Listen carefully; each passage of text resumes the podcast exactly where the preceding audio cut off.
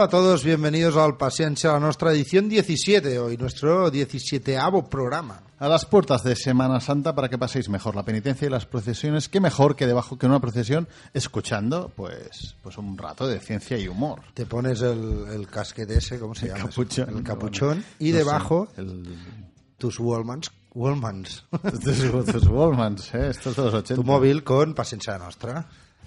¿Qué te parece el plan, Dani? Me parece estupendo. Somos Daniel Arbós y Marius Belles en la dirección y presentación y Jordi Lozano en el control técnico. Ya sabéis que os podéis decir cosas bonitas en paciencialanostra.gmail.com en Facebook, Twitter, en la web que tenemos, voicemail y, atención, porque estrenamos web, paciencialanostra.com. Hemos subido de categoría, ya, ya Oh, no me tenemos... había que poner pasta, plata, clan. Ya no tenemos clan. un blog, sino que ten- estamos cubiertos de pastaca. Plan, cataclan. No tenemos un blog. Hemos tardado cinco años, porque también somos un poco catalanes, ¿no? Cinco Y no seis, ¿eh? Seis años, ¿eh?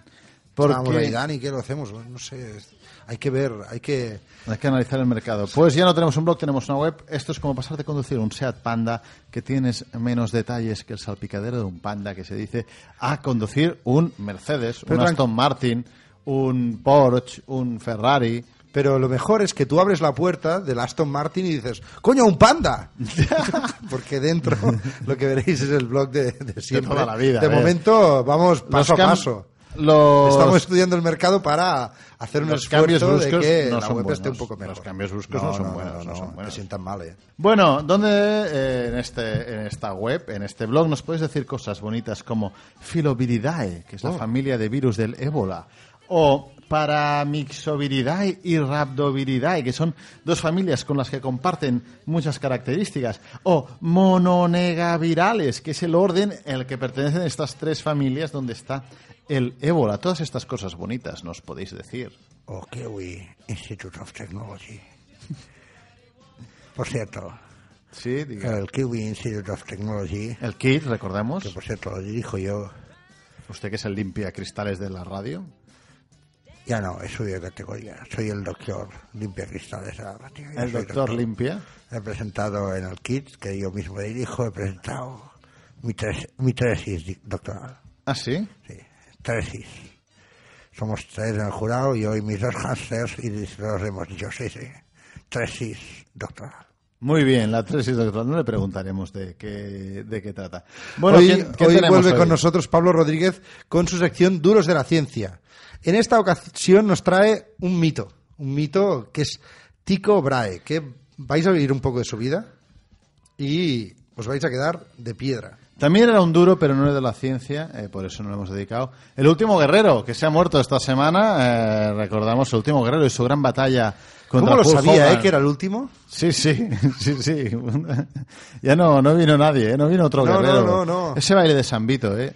Yo he visto, esta semana he visto el vídeo de su batalla hace 24 años Que lo que tiene valor... Hulk Hogan. que- ¿Sí? ¿Lo has rememorado? Lo he rememorado, lo he Hulk rememorado. Hogan rompiéndose la camiseta mientras él... Lo he rememorado y entiendo por qué es una cosa que cuando yo tenía 14 años me gustaba y porque ahora me parece un poco patético. Pero bueno, cada uno. Entonces era, era brutal, ¿eh? A mí me parecía un poco... Los sacamantecas y el enterrador, Pero a mí me parecía un poco... ¿no? ¿No te gustaba? No, porque si tienes huevos, te tienes que llamar el penúltimo guerrero. Jugártela que hay otro. Que hay otro nombre, porque tú quieres ser el último. No, que no, ya no... dices el penúltimo. Me la juego.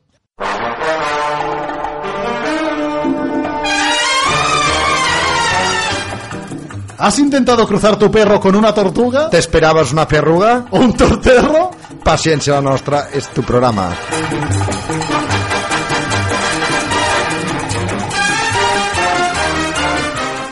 Paciencia. La nostra.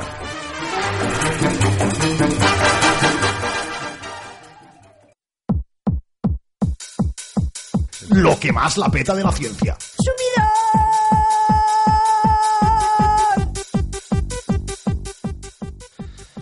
Dani, lo que le ha petado, lo que más ha roto caderas en el baile de la ciencia ¿Qué ha es sido?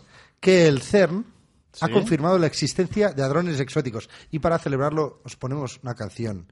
Está sonando para ti. The Quark Song.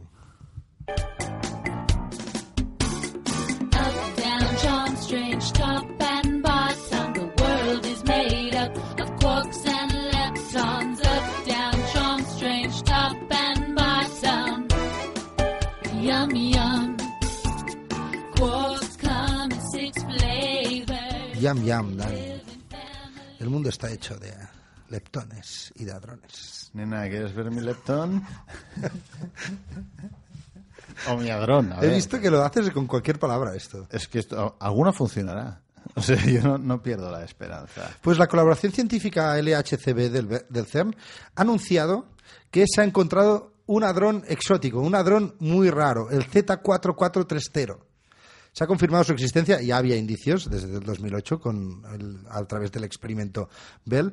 Y tú te preguntarás, ¿y qué es un hadrón exótico? Pues eh, los hadrones son partículas. ¿Cómo lo has adivinado? Me lo pregunto. Los hadrones son partículas formadas por quarks, que están unidos por la eh, por fuerzas nucleares fuertes que se llaman.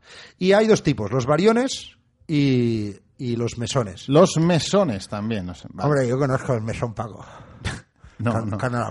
No, no, no, no son otro tipo de mesones. ¿eh? No, hay los bariones, Sí. que serían los que están formados por tres quarks, como por ejemplo son más conocidos el protón, el neutrón. Sí, Estos hombre, están estos son- estos son los y los mesones, que están formados por un quark y su antiquark, o sea, un positivo, o, o una partícula y su misma partícula, pero con car- ca- car- carga, Carga. carga mm, opuesta. Y se ha encontrado uno, Dani, eh, confirmado con 14 sigmas. De, Hombre, de esto quiere decir 14 una- sigmas es la hostia. Con 5 sigmas ya te lo aceptan, 14 es que... Es básicamente para decir que no ha sido una casualidad o, o un error. Esto está confirmadísimo. Que está formado por cuatro quarks. Dos quarks y Sí. sus dos antiquarks. Eh, esto no va en contra de la teoría estándar de partículas que Ah, porque existe. yo sufría ahora por si iba en contra, pero no. No. Pero da nuevas vías para estudiar, porque el experimento LHCb está estudiando la simetría carga-paridad. ¿Por qué en el universo hay más materia que antimateria, Dani? ¿Esto no te preocupa? Porque si, si el último guerrero habría sido de antimateria, Oh, si hubiese más antimateria. Hombre, o no habría existido si hubiese la misma. ¿Qué hubiese sido de nosotros sin el último guerrero? hay una intervención de calidad. Ah, es que yo Antes- quería, quería hablar Antes un de cambiar de tema, hay una intervención un poco de las partículas, ¿no? Porque en el Sí. kit, en el kit hemos, eh, hemos En el Institute of Technology. Sí, hemos estrenado nuestro colisionador. Ah, sí, también tienen un colisionador de hadrones. No, ¿o? de hamsters. Colisionador de Hemos hamsters. cogido nuestros hamsters ¿Sí? Y, y bueno, hemos hecho chocar un hamster contra su anti-hamster. O sea, uno muy positivo, está muy alegre, le hemos dado de beber un poco la coberta, y el otro que lo veía todo negativo. Tenemos un hamster que es muy negativo. Muy deprimidos. sí. Y los hacemos chocar. ¿sí? Como el HS este, cu- cuando se, cuando se chocan, salen los hadrones, ¿no? Sí. Y los protones y, y toda esta mierda. Eh, en los hamsters salen los riñones, salen los corazones y también los estudiamos. Estudiamos las partículas que componen los hamsters. Space is different. Space is different. It's different. Vamos al espacio, Dani, porque la NASA ha decidido hacer un estudio que a mí me ha resultado bastante... ¿Te has sorprendido? Sí, ha sido bastante gra- gracioso, sí. La NASA va a decidir hacer estudiar los efectos de ingravidez o de falta de gravedad o microgravedad, o sea, en el espacio, de dos astronautas gemelos. Dos astronautas gemelos. Esto será la primera vez que se haga. La NASA, la NASA, la NASA siempre manda cohetes, cohetes, cohetes. Lanzan dichos cohetes desde Cabo Cañaveral y montan una especie de andamio para poner el cohete bien vertical. Vertical en la sala de control. Bien vertical ponen los cohetes, porque si no... Qué mejor definición de lanzadera que esta. Sí, sí, me, muy visual. Me gusta mucho. Me gusta mucho un andamio bien vertical. Pues Dani, el Dime. año que viene, Sí. 2015, lo que va a hacer la NASA es coger a los gemelos Mark y Scott Kelly, que, que, a ver, ya tienen 50 años, que yo tampoco No sé son si de la primera para- horneada. No, no, no están para muchos trotes, pero a uno Sí. lo van a enviar a Mark, no, a Scott, lo van a enviar a la estación espacial durante un año. Mientras que Mars se va a quedar aquí como control. Hombre, está muy bien esto. Va a ser el control. Y, y lo que se quiere es estudiar qué efectos tiene en dos personas tan similares, qué efectos tiene la falta de gravedad en uno comparado con el otro.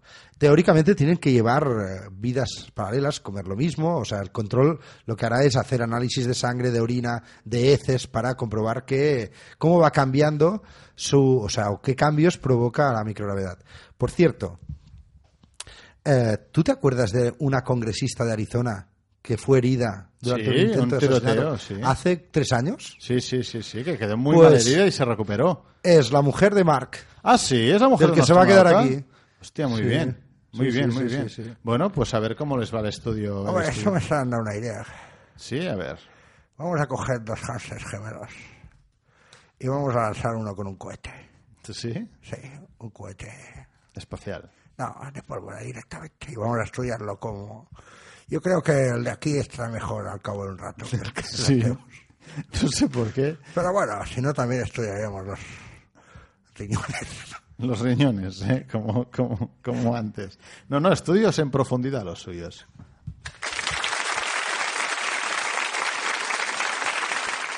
Un aplauso, un aplauso por el estudio que han por mi presentado. estudio. No, no es por usted, es por un estudio serio, que es esperanzador, hay que ser cautos con estos temas, pero bueno, eh, hay una puerta para la esperanza, porque los Institutos Nacionales de Salud de Estados Unidos y la Fundación de Christopher y Dana Reeve, recordad Christopher Reeve, el ex eh, Superman, pues han dado un paso importante en el tratamiento de la lesión de la médula ósea. Eh, ellos han visto que... ¿Dana es Supergirl? No, Dana no es Supergirl, era la mujer del, del actor, pero no, no era, no era Supergirl. Eh, Christopher Reeve, que recordamos que tuvo un accidente fatídico montando a caballo y quedó tetrapléjico. Pues han visto que a unos participantes parapléjicos eran capaces de flexionar los dedos de, las pie, lo de los pies, los tobillos y las rodillas mientras se les hacía una estimulación Esto en es la bastante- eléctrica de la médula espinal. Esto ya lo habían Esto es hecho. la pero- hostia, ¿eh? Claro, eso es la hostia, porque es gente parapléjica que no puede moverse y con esta eh, estimulación eléctrica de la médula espinal más unos ejercicios vieron que sí que tenían cierta, recuperaban cierta movilidad. No del todo, no podían andar normalmente, pero bueno, sí que era un paso adelante. Entonces, estaremos atentos a, a ver si eh, realmente esto puede ser un paso adelante para que personas que han perdido la movilidad por un accidente, por lo que sea, pues lo recuperen. What the fuck? What the fuck? What the fuck? What the fuck? What the fuck? What the fuck, man? Dani, estudio What the fuck porque te vas a sorprender. Tú que, tú que Sí. pasas los veranos y tus fiestas en una zona con muchas turbinas eólicas, que sepas que pueden generar... Porque hace viento. La gente se piensa que donde hay molinos no, son para hacer bonito y luego dicen, ay, pero qué viento hace aquí. Claro, por eso hay molinos de viento. Si no, no no Sobre sabe. todo en casa de Dani, que es como si no tuviese paredes, también dice usted. Aquí también las paredes dejan pasar. La... Esta es una casa integrada en el ambiente, con lo que el ambiente de fuera entra adentro. Es una casa inteligente, ¿no? Es una casa. Sí, ahora te cobraría una pasta para hacer esto. Es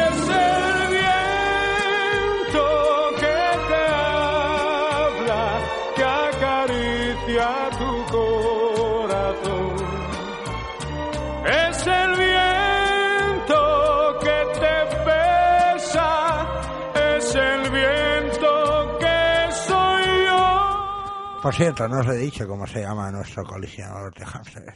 ¿Cómo se llama? ¿Os acordáis que había un colisionador que yo estuve limpiando durante mucho tiempo que se llamaba Tevatron? Sí. Pues el nuestro se llama Te van a meter unos. Sí. Lo que pasa, Sí. los hámsteres se meten unos tiacos. Vale, eh, muy, muy interesante, eh, señor Limpia. Dani, Pero ahora hablamos Me de... parece un gran nombre, ¿eh? Te vas a meter unos tiones. Sí, para, un- para una, una instalación científica es un muy buen nombre. Hablamos de turbinas eólicas que pueden generar rayos. Sí. eh, un equipo de la Universidad Politécnica de Cataluña ha descubierto una cosa que se sospechaba, pero que existe una relación directa entre el movimiento de las turbinas Sí. y que se produzcan rayos, relámpagos ascendentes. Oh, esto parece ciencia ficción casi. Sí, eh, el- básicamente el, movimiento de las turbinas de los aerogeneradores lo que pueden producir es que se carguen electrostáticamente estas, estas las palas y se, se emitan pequeños rayos o pequeñas descargas eléctricas que es interesante eh, estudiarlas porque eh, pueden provocar daño a estas turbinas y por lo tanto una pérdida ah, de producción energética.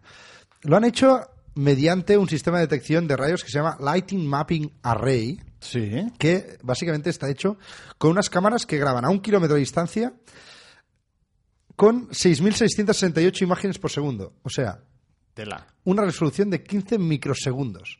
Y puede detectar estos pequeños rayos, estas pequeñas chispas ¡ah! Ya. que aparecen en estos aerogen- aerogeneradores que tienen unas palas de, de más de 60 metros y pueden producir justamente esto, pequeños rayos, pequeñas chispas. Dani, ¿qué le dice un electrón a otro? ¿Qué? ¿Damos un voltio? Si este es nuestro nivel de humor, os podéis imaginar nuestro nivel de ciencia. Paciencia la nostra.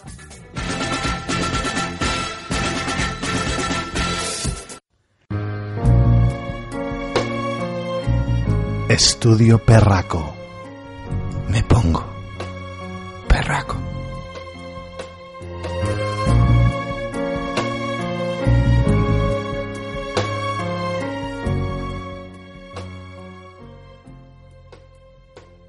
Pues lo- los que se ponen perracos son los topillos, los topos, los machos del Microtus ocrogaster, porque se ha visto que cuando beben alcohol los machos ah, se vuelven un poco más díscolos y rompen un poco su vínculo sexual.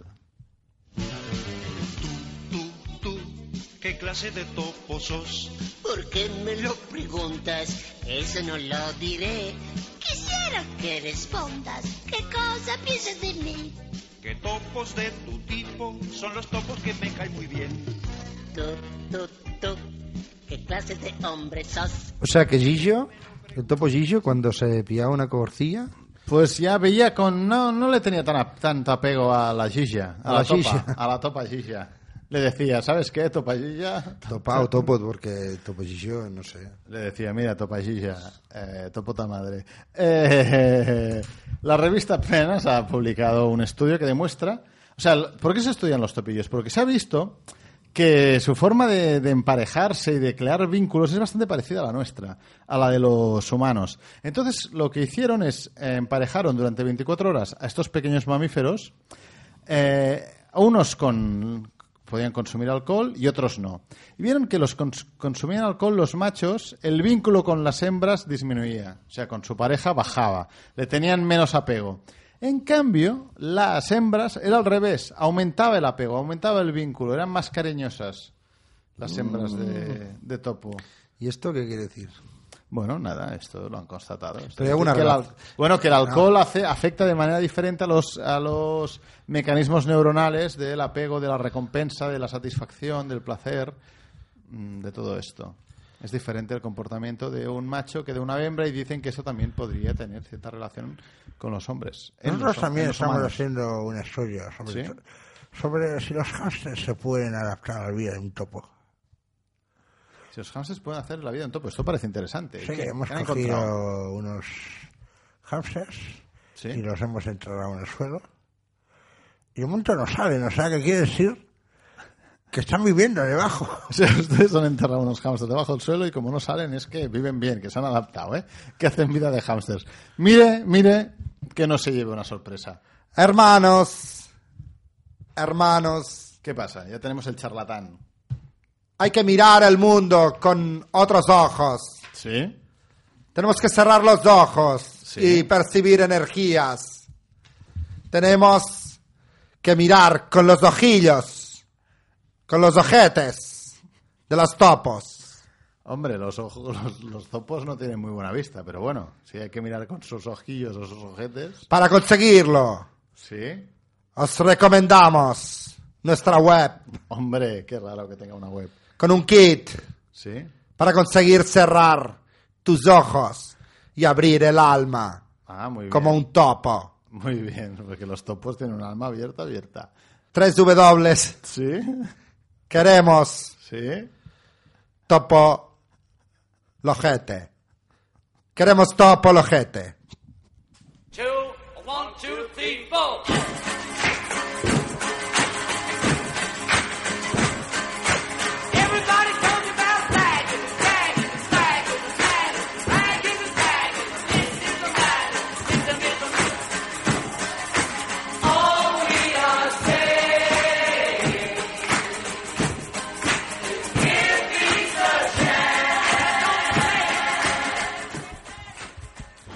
Y John Lennon, ¿eh? Yo conocí a John Lennon. ¿Ah, sí? Sí. Le gustaban los kiwis. Pues mira que se han hecho biografías de John Lennon y este es un dato que yo no creo que hubiese salido a la luz. ¿eh? John Lennon le gustaban los kiwis. Bueno, le gustaba Yoko Ono, o sea que un poco raro siquiera. Bueno, Y perritos, ¿eh? Le gustaban. bueno, no sé cómo son los kiwis no perditos, pero bueno. Eh, ¿Tiene algo- algún, dato, algún dato que aportar? Parece que no, ¿no? Venga, pues, ¿qué dice esta...?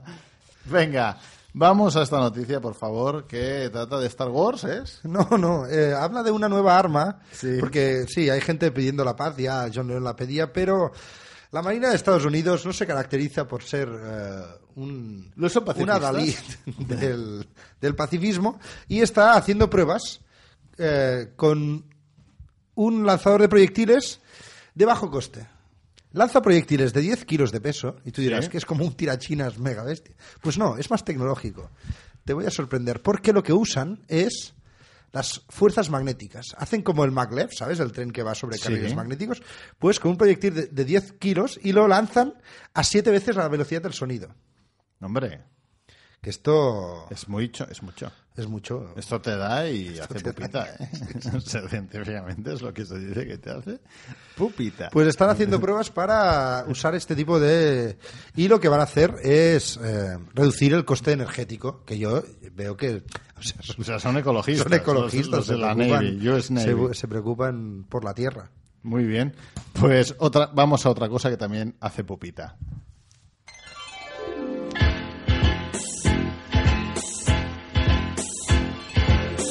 En un país multicolor nació una abeja bajo el sol y fue famosa en el lugar por su Quizá esta es la abeja que se coló en los pantalones de Michael Smith, un, estudiante, un estudiante de la Universidad de Cornell, y le picó en los testículos. Y el bueno de Michael Smith se llevó una agradable... Michael Smith, ¿eh? Qué nombre tan ingenioso, ¿no? Sí, sí, sí, parece de, de serie. Pues Michael Smith se llevó una agradable sorpresa, sí, lo habéis oído bien, Voy a agradable. buscar Michael Smith en Venga. Google. Pues se llevó una agradable sorpresa porque él pensaba que el dolor sería mucho más eh, agudo, mucho más insoportable, mucho más terrible de lo que ¿Interior fue. de Signer? No, investigador de la Universidad de Cornell. Él vio que no le dolió tanto como le parecía que le tenía que doler una picada en lo que vendría a ser el... Hand Pickett Collection of Pins. No. Hay un tío que hace pins. No, pues no es Pintados él. a mano se llama Michael Smith. Entonces él dijo, voy a hacer como un mapa de, lo- de eh, qué sitios son los más dolorosos del cuerpo humano para que te pique una abeja. ¿Chef? Y él, no, tampoco es chef. Él se dejó picar eh, en varias partes del cuerpo, en 25, hizo un estudio bastante científico, siempre a la misma hora, hacía una picadura de control para ver si sus niveles eh, bajaban o no, su, su- Esto sí que es un científico. Sí, y eh, se, deja- se picaba, picaba varias veces y estableció una escala, la escala Smith, eh, de 0 a 10, en grado de dolor. Atención, ¿Me ¿Estás diciendo que desde hoy hay un magnitud Smith? la magnitud de Smith ¿Se del dolor. en los colegios? Dentro de muchos años dirán sí, como no sé si como el tonto de, del de esto, porque se dejaba. Cogía una abeja, se la ponía, por ejemplo, en yo qué sé, en el tronco del pene y la dejaba picar. Fue En el la tronco, pica- el- lo que se llama científicamente la barra pan, ¿no? Eh, ¿Fue esta la picadura más dolorosa que sufrió Michael Smith? Canadian Chef and Writer. No. ¿No? Pues no es esta, porque el eje del pene lo valoró con un 7 so- 7,3 sobre 10, bastante dolor. Comparado, por ejemplo, con el cráneo, la parte superior del brazo, la punta del dedo medio. Eso sí que es elegir mal. Sí, el eje del pene. Pues los que decía la parte superior del brazo, la punta del dedo medio, la escala de dolor era de 2 a 3 sobre 10, era muy poco. O sea que no duele. No duele. El dedo. En el cráneo, la puerta superior del brazo, la punta del dedo duele muy poco. En el eje del pene, 7,3 sobre 10. O sea que... ¿Coma tres? ¿Cómo llegó? O sea, Bueno, ¿cómo? bueno. No, porque se hacía varias picaduras para... Hacía un logaritmo. Hacía, hacía una media. El labio superior, la boca, 8,7. O sea, mucho más doloroso el labio No superior. entiendo el coma siete. No como entiendo. punta del... Ay, que la punta, que el tronco del pene. Y el lugar más doloroso, el peor lugar donde te puede picar una Lo que diríamos en la canción, el dolor más doloroso, el dolor más inhumano. El dolor más doloroso, el dolor más inhumano, es que te pique una abeja dentro de la nariz, en las, en las fosas nasales. Ahí el dolor era de 9 eh, sobre 10. ¿Y el 10 no existe? No, de momento no, bueno, porque... Seguirá probando, ¿no? 10 sería... No, porque ahora puede apurar un poco más. Claro, por ejemplo, no ha hecho... No ha hecho No ha hecho... lo que va antes del pucio. que, es el prepucio. No. Animamos a Michael Smith a, a seguir investigando. Y el perineo, por ejemplo, tampoco veo que lo haya tratado. No, no, no, que es lo que está Ni al el lado... preperineo. Lo que está al lado del neo. Bueno, eh, ¿quién nos acompaña ahora, Marius? que tenemos? Hablamos de Tico Brahe, ¿no? Sí, hablamos de Tico Brahe con, con Pablo Rodríguez. Nos trae un duro de la ciencia, su parte más canalla. Tico Brahe.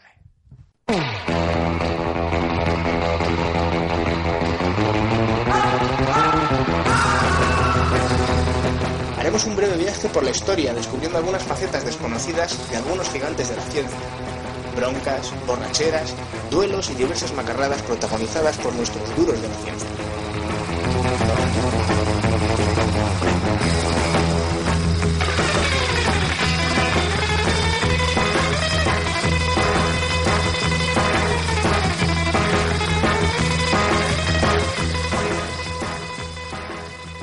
Tycho Brahe vivió en el siglo XV y es uno de los titanes de la historia de la astronomía. Uno de los cráteres más vistosos de la Luna ha sido bautizado en su honor, el cráter Tycho. Observador meticuloso, sus datos fueron clave para el desarrollo de la teoría de Kepler, que, como sabrán ustedes, sentó las bases de prácticamente lo que es la ciencia moderna. Pero no estamos aquí hoy para hablar de sus méritos científicos, sino de sus méritos como tipo duro. Para empezar, la propia historia de su fortuna cortó una bravuconada. Al parecer, el tío de Tico salvó al rey de Dinamarca, Federico II de Oldenburgo, de morir ahogado en un lago helado. La mala fortuna hizo que a raíz del chapuzón, el tío de Tico muriese de una pulmonía. En agradecimiento, el rey otorgó varios privilegios a la familia, ya de por sí noble y acomodada. Más adelante, cuando el joven Tico ingresa en la Universidad de Rostock, actual norte de Alemania, sucedió lo siguiente. Durante una fiesta en casa de un profesor, discutió con otro estudiante sobre un problema matemático. El caso es que la discusión se calentó tanto que terminaron por resolver todo el asunto con un duelo de espada. Y se alcanzó tal nivel de violencia que Tico perdió la nariz a causa de un espadazo. Y hubo de llevar toda su vida una prótesis de plata, que le confería un aspecto de lo más extraño y feroz. Habiendo acabado sus estudios universitarios, se estableció en su castillo observatorio que hizo construir en una isla y lo llamó Urani Borg, que es un nombre casi como de, cuartel general de supervillano, ¿no? Urani Borg. Allí se hizo acompañar de los más excéntricos de los lujos, que incluían, y esto me llamó especialmente la atención, un mayordomo enano al que atribuía poderes de clarividencia y al que hacía sentarse bajo la mesa mientras él comía. Al parecer esto le parecía muy divertido a Tico. Curiosamente, el nombre del sirviente enano ha llegado hasta nuestros días. El enano se llamaba Jep. Incluso me comentan algunos amigos que han estado en la isla de Sven, que es donde tenía este hombre su castillo observatorio, que el barquito que hace el transbordo desde el continente hasta la isla se llama Jep en honor a este personaje tan peculiar. Luego, otra cosa es que tenemos la tendencia a pensar que los excesos etílicos y ese tipo de cosas son cosa moderna, ¿no? Como de rockeros del siglo XX, pero para nada. Fijaros si no en cómo se las gastaba Tico. Uno de sus acompañantes en aquellos años locos era un alce. Un- Uno de estos bichos como un ciervo grande. Un alce, que hacía las veces de mascota y, lo más interesante, y compañero de juerga. Al parecer, era costumbre que Tico llevase el alce a casa de sus amigos y que compartiesen todos cerveza, vino, etcétera, con el animal. El alce, como os podréis imaginar, no solo acabó severamente alcoholizado, sino que sus días acabaron el día que se cayó por las escaleras, beodo perdido, de casa de un amigo de Tico. Imaginaros que, no sé, que mañana vais a visitar a un- amigo con un alce y acaba el alce muerto en las escaleras que pesa casi media tonelada. Un espectáculo, ¿no? Como os podéis imaginar, un tipo con este estilo de vida terminó por tener problemas de salud muy serios y de hecho podemos decir literalmente que Tico Brahe murió de una borrachera. Parece ser que falleció durante un banquete a causa de la descomunal borrachera que se agarró y que derivó en complicaciones renales severísimas que, bueno, nunca, nunca logró recuperarse de ellas y murió así. De modo que siempre pongo el ejemplo de Tico Brahe cuando me dicen que los científicos son gente que no sabe divertirse.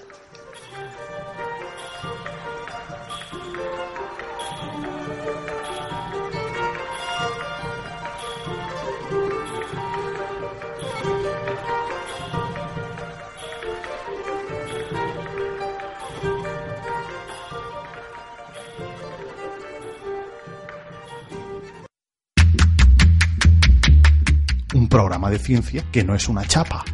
Paciència, la nostra.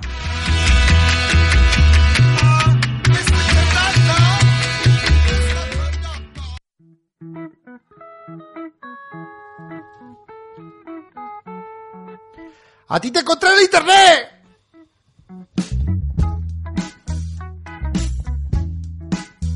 Acabamos el programa con las recomendaciones de internet que tenemos hoy. Tico Brahe, vaya bestia, ¿eh? Vaya bestia, Tico Brahe. Una bestia parda. Em, sí, eh, recomendaciones también, de pero- internet. Dani, empiezo con... Non frustra, Bitchique Bitcore. Muy bien, es lo que decía al final de su vida. ¿eh? Venga, eh, recomendaciones de internet. Eh, primero de todo, un vídeo. Eh, en nuestro, Javier Guardiola, nuestro colaborador, ha colgado un vídeo sobre cómo es posible el cine en 3D. guardiolajavi.wordpress. Eh, lo explica fantásticamente bien. Si queréis saber cómo eh, se hacen imágenes en 3D para que tú las veas en el cine, eh, cómo funcionaba el sistema anterior. Ah, muy eh, bien, para saber cómo y rojo, funciona el cine y todo esto. y ahora cómo funciona, pues perfecto. Luego, em, Raúl de la Puente Sí. arroba doctor genoma si lo buscáis en Twitter, que tiene Hombre, un un blog que mito, se llama blogdelaboratorio.com. Eh, es doctor de la Universidad de León eh, en biología molecular y biotecnología y tiene entradas interesantísimas, cortitas y muy amenas. Eh, os lo recomiendo fervorosamente. Y escribe para Journal of Field Synapsis. Es que Internet vas de un sitio a otro. Que no me canso, ya lo recomendamos una ¿Journal vez. of Field Synapsis? ¿Qué es? A ver. Es una revista gratuita científica. Recuérdanoslo. eh, Que es la monda. Es la, la revista de divulgación científica en español, de las mejores que hay, eh, gratuitamente, o sea, gratuita con- completamente, quería decir. Y en esta revista de marzo, que ha salido ahora, Hitos de la Ciencia del 2013, por ejemplo, o After Earth, ¿sabes? La película After Earth de Sí. Will Smith y su hijo, pues hace un repaso de qué mal tratan el tema de, lo- de la- las aves rapaces. Ah, pues mira, está bien, está bien. Eh, Alfred Nobel y el cine. Hay artículos muy interesantes.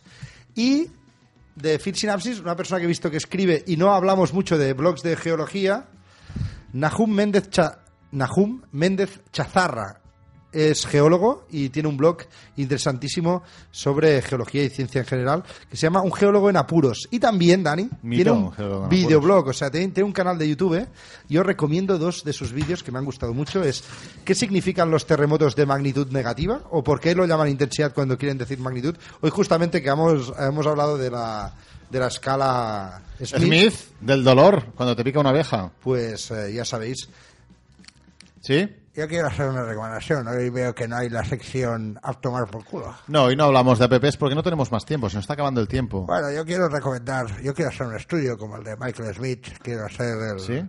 la magnitud kiwi. La magnitud kiwi, ¿qué me Sí, dirá la magnitud ¿en kiwi? Qué, ¿En qué orificio duele más insertarse un kiwi? Seguiremos atentos. Y para eso he ¿Sí? hecho una aplicación que ¿Ah, la gente sí? se puede bajar y experimentar y poner qué escala piensa que tiene de dolor y se llama Kiwi App Giovanna. Kiwi App Giovanna. Kiwi App, Giovanna, es una gran aplicación. Os la bajáis y podéis empezar a experimentar. Se empieza primero poniéndote en el sobaco, es una cosa fácil, no duele mucho. Empiezas con el kiwi en el sobaco. Pero el nivel 3 ya es difícil. Contárnoslo en paciencia a nuestro arroba gmail.com. Venga, va, que vamos a los chistes. Hoy. ¿Te lo puedo contar? Eh, déjalo para luego porque creo que el mío es más malo porque lo he Ah, hecho vale, yo. vale. Ah, bueno. pues Son dos físicos y uno dice, mira, tengo un pato de mascota. Y dice, ah, sí, sí, le he enseñado física. Yo he aprendido un montón. Y dice, ah, sí, Y, sí, mira. ¿De qué están hechos los protones? Cuac, cuac.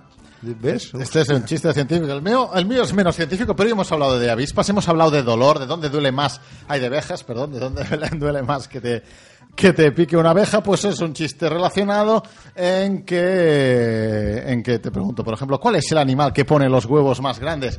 Pues la avispa, porque se te pican los huevos, te los deja como dos pelotas de playa. Muchas gracias por escucharnos. Feliz Semana Santa y dentro de 15 días más.